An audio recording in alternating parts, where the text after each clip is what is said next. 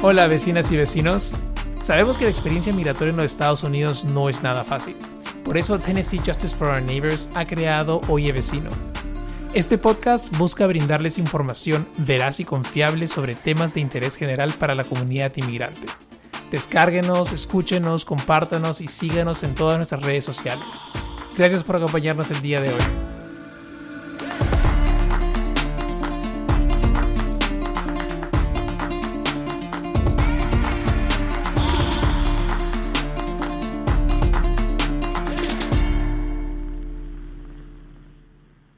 Bienvenidos a Oye Vecino. Mi nombre es Álvaro Manrique Barrenechea.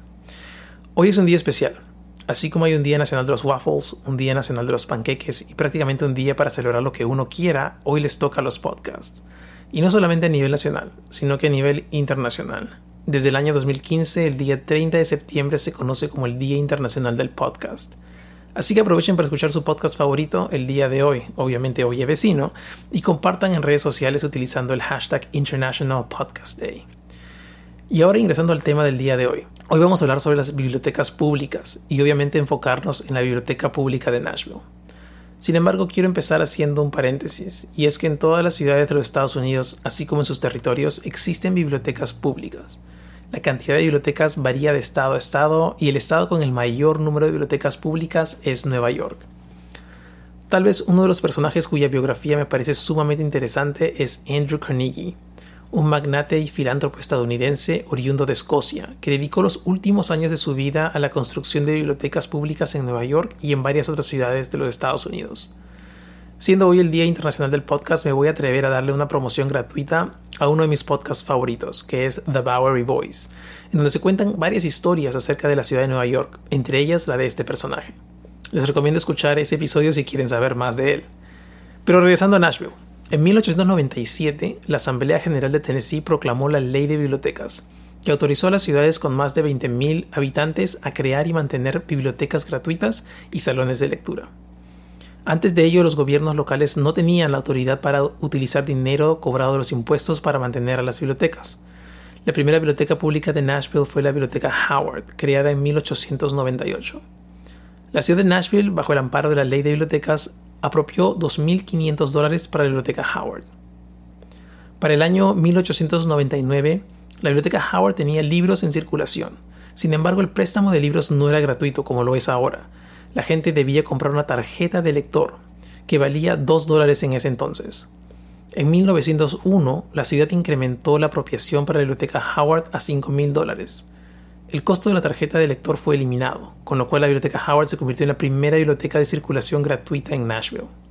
En 1901, Andrew Carnegie, y aquí regresa nuestro amigo magnate de hace unos momentos, ofreció donar 100 mil dólares a la ciudad de Nashville para la construcción de una biblioteca con la condición de que la ciudad apropiara 10 mil dólares anuales para el mantenimiento de esta. La ciudad de Nashville aceptó los términos de la donación de Carnegie. El 27 de abril de 1903 se inició la construcción del edificio. Carnegie donaría 50 mil dólares para dos bibliotecas adicionales en 1912. Esto es solo parte del inicio de la historia de la Biblioteca Pública de Nashville. Pueden encontrar más acerca de esta historia en la página web de la Librería Pública de Nashville, library.nashville.org. Pero qué mejor forma de conocer un poco más acerca de los múltiples servicios y programas que ofrece la biblioteca que conversando con alguien que trabaja allí mismo. Hoy nos acompaña en este episodio de Oye Vecino Patricia Rua Bashir, quien es Children's Service Manager de la biblioteca principal. Hola Patricia, gracias por estar en Oye Vecino con nosotros el día de hoy. te agradezco el tiempo que nos das ah, y estoy muy interesado de conversar contigo acerca de, tu trabajo con la Biblioteca Pública de Nashville. Así que primero, antes que nada, cuéntanos un poco de ti, de, dónde eres y, cómo así has llegado a la Biblioteca Pública de Nashville. Bueno, Álvaro, muchísimas gracias por invitarnos a, representar la Biblioteca ah, de Nashville, la Biblioteca Pública de Nashville pues te cuento que yo vine de Colombia en el 89, llegué acá a estudiar hotelería y turismo y terminé trabajando en restaurantes. Pero cuando tuve a, mis, a mi familia, decidí quedarme con familia en casa y, y decidí investigar un trabajo que fuera un poquito más amigable con las familias. Entonces, en eh, el 2003 más o menos empecé a trabajar con las bibliotecas, eh, me dio tiempo y eso me permitía estar con mis bebés. y me enamoré completamente, amor a primera vista, y empecé en la circulación cuando, donde, donde entregan los libros, y de ahí me, me pasé al departamento de niños, recibí un trabajo en el departamento de niños Ah, y allí entré como una eh, eh, como library associate, que es como la asistente de la bibliotecaria. Y me enamoré tanto de este trabajo que decidí hacer mi uh, master's degree y obtuve un posgrado en de bibliotecóloga y me gradué como el 2010 y estaba viviendo en Dallas cuando me gradué y después me vine para, para Nashville con el trabajo de mi esposo. Y dos años más tarde entré con la Biblioteca Pública de Nashville y ahí he tenido una carrera muy exitosa.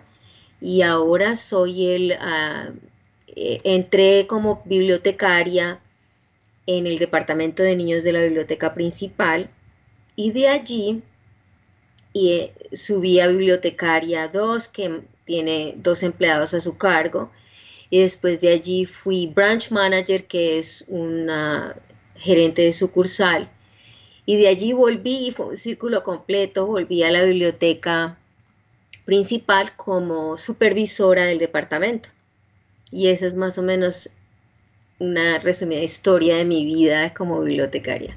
Excelente, Patricia, felicitaciones por, todo lo que has logrado desde que has llegado aquí. Algo que me interesa saber, y, eso es un poco también proyectando un poco mi experiencia personal, quisiera saber en, Colombia, digamos, de qué parte de Colombia eres y tal vez eh, eh, cuán, cuán frecuentemente ibas a la biblioteca pública en Colombia. Muy buena pregunta. Mi mamá ha sido muy buena lectora toda su vida y lo, más chistoso es que mi mamá nunca leía libros, ella leía las revistas y los periódicos, entonces como que ese ejemplo que ella me dio me sirvió. Ah, yo soy de Cali, Colombia, uh, queda más o menos en el sur de Colombia.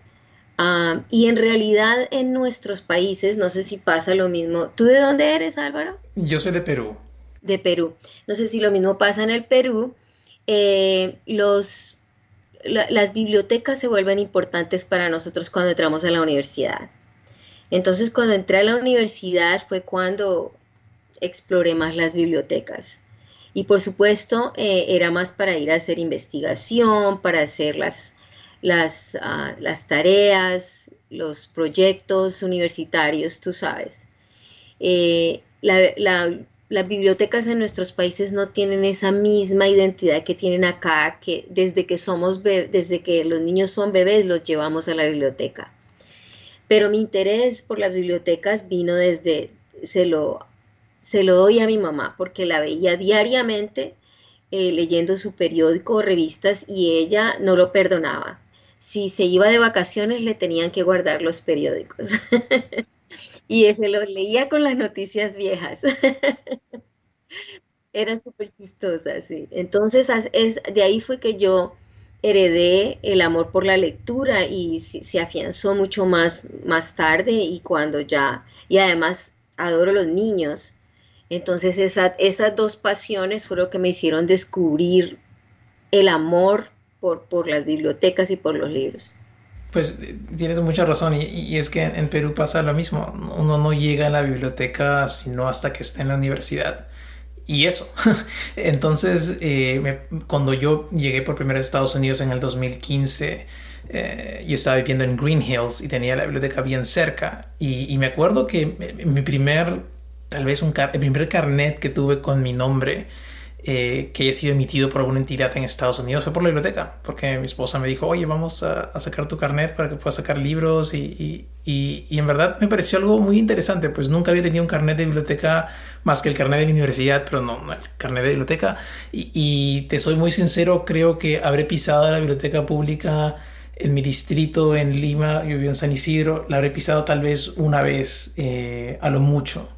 Y, me acuerdo que no, no, encontré ningún programa como para que me siente el interés de regresar, ¿no? Aparte que creo que la colección de libros no era que tú digas, wow, qué extensa, ¿no? Nada comparado con lo que es eh, el sistema de bibliotecas públicas eh, y bueno, claro, en Nashville, ¿no? Hay otras ciudades que no tienen la calidad del sistema que tiene Nashville, obviamente, pero este, me parece algo, algo que es una oportunidad para, para aprender, para descubrir cosas y como dices tú, para niños también, para que tengan muchos ah, programas disponibles para, para, para, educarse. Y creo que es algo que, que, que, la razón por la cual me interesó mucho hacer este episodio eh, es porque me interesa mucho que las personas que llegan, así como yo llegué en su momento y no tenía idea de lo que biblioteca, descubran eso y puedan llevar a sus hijos o ellos mismos ir para poder eh, obtener y gozar de estos programas eh, que ofrece la biblioteca.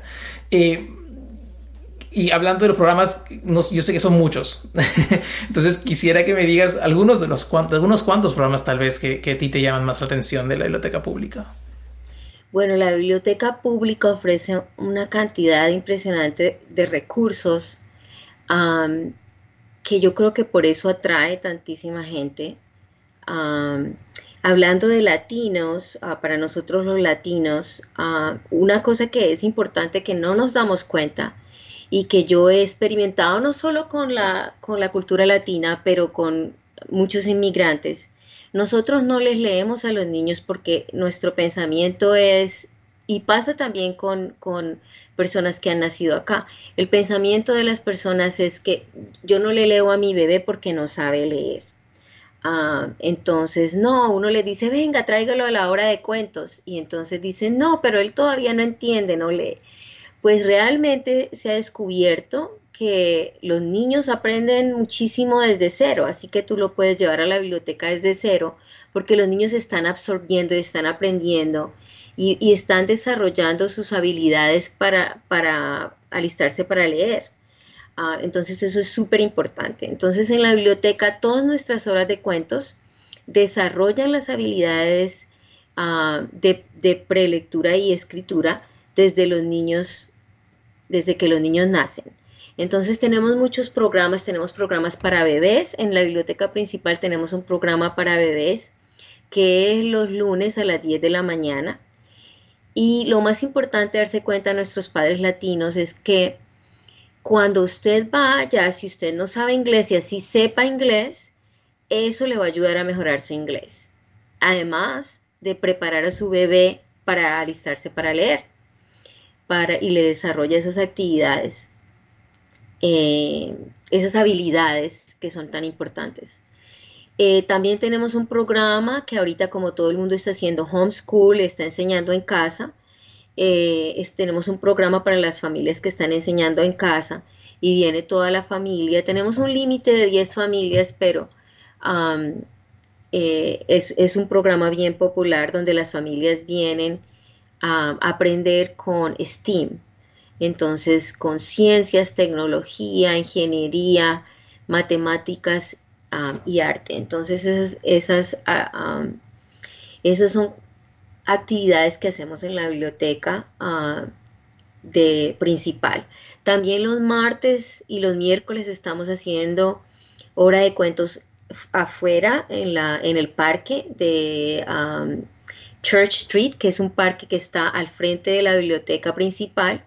Y allí estamos haciendo, eh, vamos a celebrar el mes de la hispanidad con Rachel Rodríguez, que es muy famosa aquí en Nashville y ella hace una obra de cuentos bellísima, tiene un show bellísimo porque ella tiene una facilidad muy increíble de, hacerlo bilingüe, ¿no? De, pasarse de inglés a español, de español a inglés, y lo hace muy bien y, canta hermoso. Entonces vengan a visitarnos el 29 de septiembre a las 10 y media de la mañana, que es un miércoles, al parque y, es gratis y, no van a, y van a estar seguros porque están afuera y no hay necesidad de ponerse ah, la mascarilla afuera.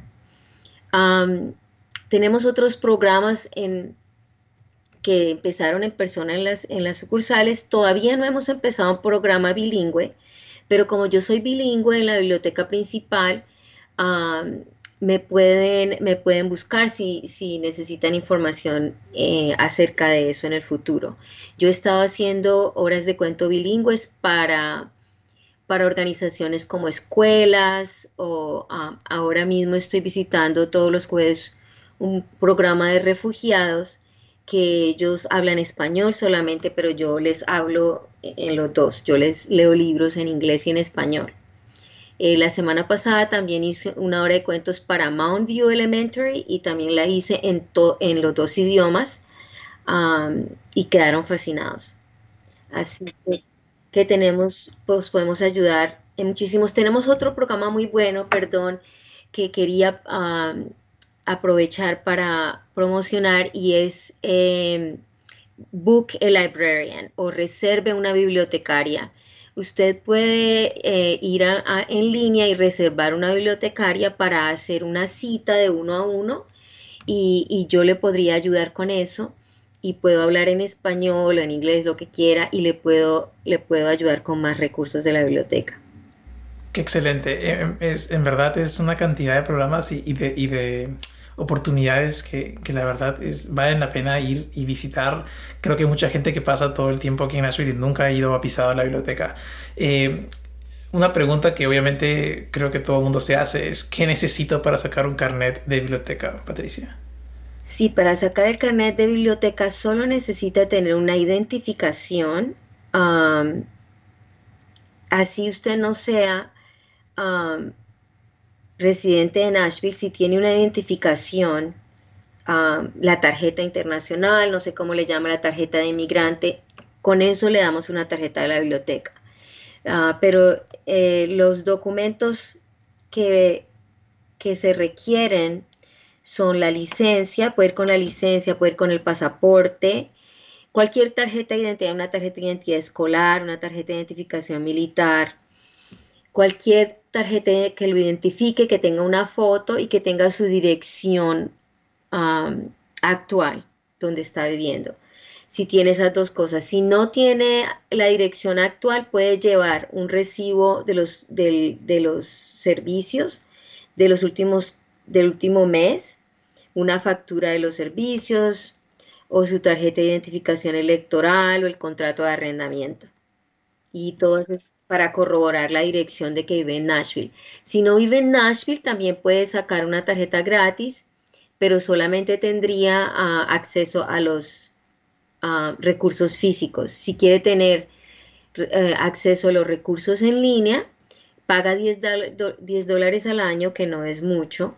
Así que nosotros servimos, podemos servir a cualquier persona en el área de Nashville. Excelente. Y Patricia, en tu experiencia, digamos, yo, tú comentas que tú hablas español en la biblioteca principal, pero ¿qué hay de otras bibliotecas fuera de, la principal? ¿Cómo ves el tema de, la capacidad de ofrecer servicios bilingües en la biblioteca? ¿Es algo que se está, para el futuro, va, a ser algo disponible o, crees que... Eh, no sé, creo que hay mucha gente que le interesa hacer voluntariado, tal vez, y que habla español e inglés. ¿Es algo que ustedes necesitan? Sí, claro, necesitamos muchísima gente que hable español. Em, tengo una historia muy linda relacionada con eso. Cuando estábamos todavía eh, con la biblioteca cerrada, me llamó a este programa que te dije de reserve una bibliotecaria en línea.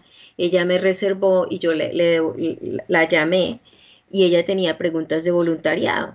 Y resulta que esta es una persona que es una inmigrante venezolana y ella ya había tenido ah, experiencia con bibliotecas en Venezuela. Y ella trabajaba en bibliotecas en Venezuela, muy apasionada por las bibliotecas, y terminamos hablando de cómo ella, ella quería saber cómo hacer de voluntaria. Entonces, en vez de llamarla, le dije, nos podemos comunicar en Zoom y, yo te muestro y le mostré en Zoom cómo aplicar para, para ser voluntaria. Luego hablé con la coordinadora de voluntarias y la recomendé porque como yo hablo español yo la podía recibir y ella está aprendiendo inglés. ¿Y qué, te parece Álvaro que ella está aprendiendo muchísimo inglés y terminamos ah, dándole trabajo a esta chica? Y ahorita tiene un trabajo de medio tiempo, pero es algo bien para empezar y como yo, yo estoy ahí para orientarla y todo el mundo ha sido divino con ella en la biblioteca, y le han ayudado con el inglés y ella está aprendiendo mucho inglés en la biblioteca, así que si está interesada, están interesados, se pueden comunicar conmigo y yo les puedo ah, decir cómo hacer voluntariado. Tenemos otras personas que hablan en, en, la biblioteca, en la biblioteca principal hay alguien que es bilingüe en ah, Bringing Books to Life. Ahorita tenemos dos personas que son bilingües. Y en, la, en la, el departamento de adultos hay una persona que vivió en Colombia por un año y habla muy bien el español.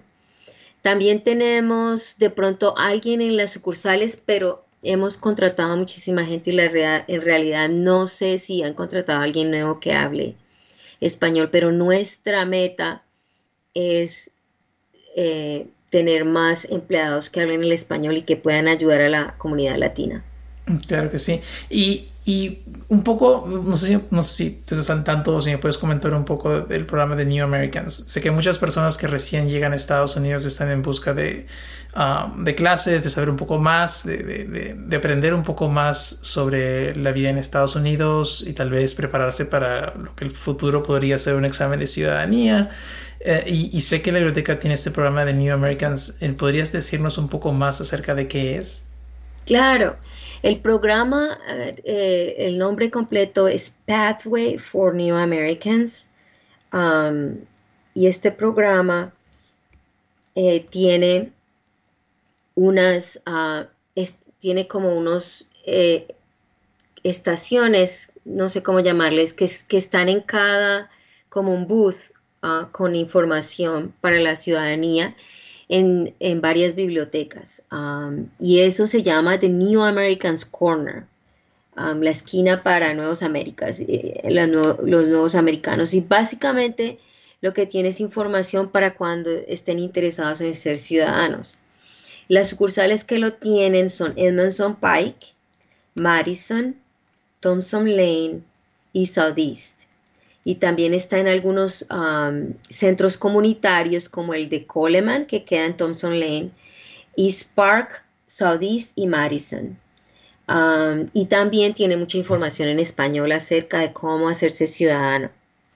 Ah, eh, además de eso, ellos tienen una lista de varios lugares que ofrecen clases de inglés gratis o, o, si les toca pagar ellos, ahí lo tienen. Entonces ese, ese flyer, ese, ese documento también lo van a encontrar en el New American Corn, en, en, la, en, la, en el estante donde están estos, estos um, flyers. Um, en, tenemos, también tenemos un website que dice Pathway for New Americans y tiene um, varias, eh, eh, varias mucha información, diría yo, de, de, cómo obtener ah, vivienda, de programas donde pueden trabajar o practicar. tienen también ah, de educación. Bueno, tiene muchísima información. Y, tenemos también ahí en el Pathway for New Americans y en nuestra biblioteca tenemos una, ah, un lugar que se llama Transparent, un database que se llama Transparent Language Online y allí también pueden aprender inglés, inglés gratis en casa. Wow. O sea, verdaderamente es un algo muy completo que una persona que recién ha llegado, que esté interesada en aprender un poco más, de hecho, tiene que revisar. ¿Tiene algún costo? ¿Es, ¿Alguno de estos programas tiene algún costo? Pues eh, el Transparent Language Online no tiene costo. En realidad todos los programas de la biblioteca son gratis y es muy importante que aprovechen ah, y que vayan a la biblioteca. Es un lugar seguro ah, y, y, les va a encantar. Vayan a visitarnos y les va a encantar porque hay muchísimas cosas además de eso. También tenemos un lugar que se llama Digital, Digital Literacy y allí pueden aprender cómo usar el computador, cómo usar em, Word, and Excel y muchas otras cosas que les va a servir para el futuro, conseguir un trabajo. Ah, también tenemos ayuda con eh, mostrándoles cómo pueden hacer un resumen, bueno, muchas cosas hay, hay, mejor dicho, los recursos son, son ilimitados. Infinitos. Infinitos. Ahorita estamos haciendo una página para los empresarios nuevos y yo ya les dije que deberíamos ofrecer recursos en español en eso también. Ahorita la tienen en inglés, pero para aquellos eh, empresarios que están haciendo su empresa, les tienen muchísimos recursos. ¿Y cómo nos enteramos de todos los programas y las oportunidades que hay en Biblioteca? Tal vez eh, la página web es el mejor lugar. El mejor lugar es la página web. Ah, muy fácil, hacen, eh, escriben Nashville Public Library en Google o en, donde estén buscando, pero el, el website es library.nashville.org. Excelente. Y me comentabas un poco de, que alguien puede ir a visitar. ¿Están ofreciendo tours? ¿Hay tours ah, en la biblioteca? ¿Y esos tours hay alguno en español? Sí, ah, si están interesados en tours en español, ofrecemos tours para los grupos y también si, si no sé, tienen un grupo pequeño, ah, me pueden contactar y yo les puedo hacer un pequeño tour de la biblioteca, pero también tenemos eh, en nuestro website hay un hay una enlace donde dice tours y allí pueden reservar un tour en la biblioteca. Qué excelente. mira, en verdad yo he ido a la biblioteca y me parece sorprendente. Eh, no solamente el hecho de que tiene una cantidad de recursos infinitos, como dijiste, sino también que están en todos lados. O sea, la biblioteca puede estar en cualquier parte de la ciudad y encuentras una que tiene casi lo mismo que las otras. O sea, los libros están en cantidades. Ciertamente el acceso a la información, a lo que quieras saber, es, es, es ilimitado. Y la verdad que creo que es una herramienta muy importante para que las personas aprendan diferentes cosas, lean eh, eh, y, creo que es algo muy indispensable que la verdad a veces no sabemos que existe y está ahí al alcance, alcance de la mano. Exacto. De hecho, se me olvidó contarte que tenemos libros en español. Tenemos una colección que se llama World Language Collection y allí tenemos muchísimos libros en español para los niños. Y también tenemos unos que se llaman Talking Books que le pueden leer al, niño. Ah, eh, tenemos eh, una, cantidad de recursos increíbles. También tenemos una, una base de datos que se llama Ready Rosie y le da videos a los papás para que les enseñen, para que en casa ellos practiquen las habilidades para que el niño esté listo para leer.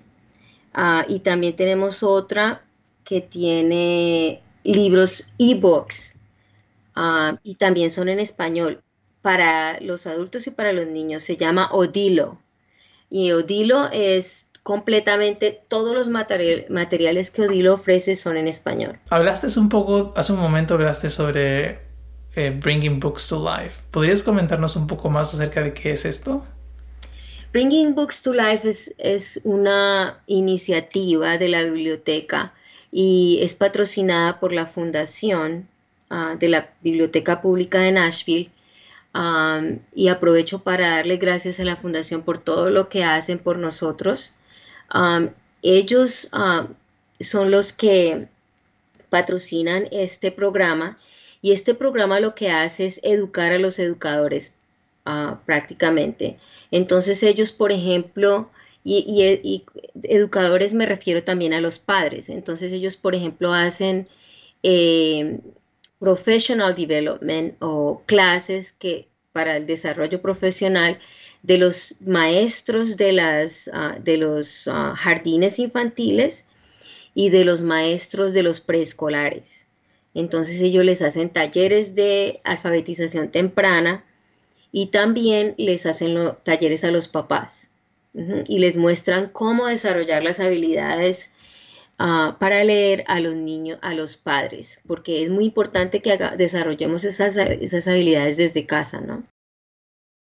Claro, porque mira, yo personalmente tengo un, a un bebé en casa y, y, claro, cuando le leo, pues este, le leo como yo creo que se lee o como creo que le interesaría, pero de hecho de hecho deben haber guías o, de hecho debe haber un poco de, eh, de, experiencia de alguien que sepa mejor de qué manera los niños entienden mejor o, o tienen más este, atención a, los cuentos, ¿no? Pero me parece, eso me parece interesantísimo.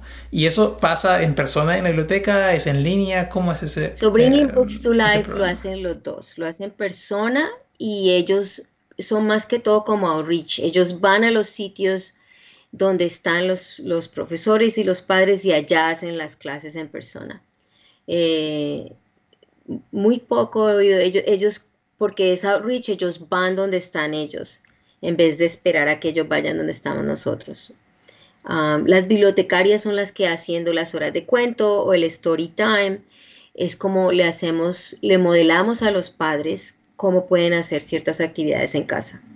Mm, excelente. Y creo que por, me parece que ahora en el, en el mes de, de la herencia hispana, van a tener algo especial. ¿Nos puedes comentar un poco sobre eso? Sí, en el mes de, de la hispanidad tenemos varios eventos y uno de ellos es el que va a ser la, la fundación para celebrar em, el mes de la hispanidad y va a ser un, un show de marionetas en el teatro del departamento de niños el 2 de octubre al mediodía, a las 12 del día. Ah, y es un sábado para que nos acompañen y esa es una forma de celebrar el mes de la hispanidad.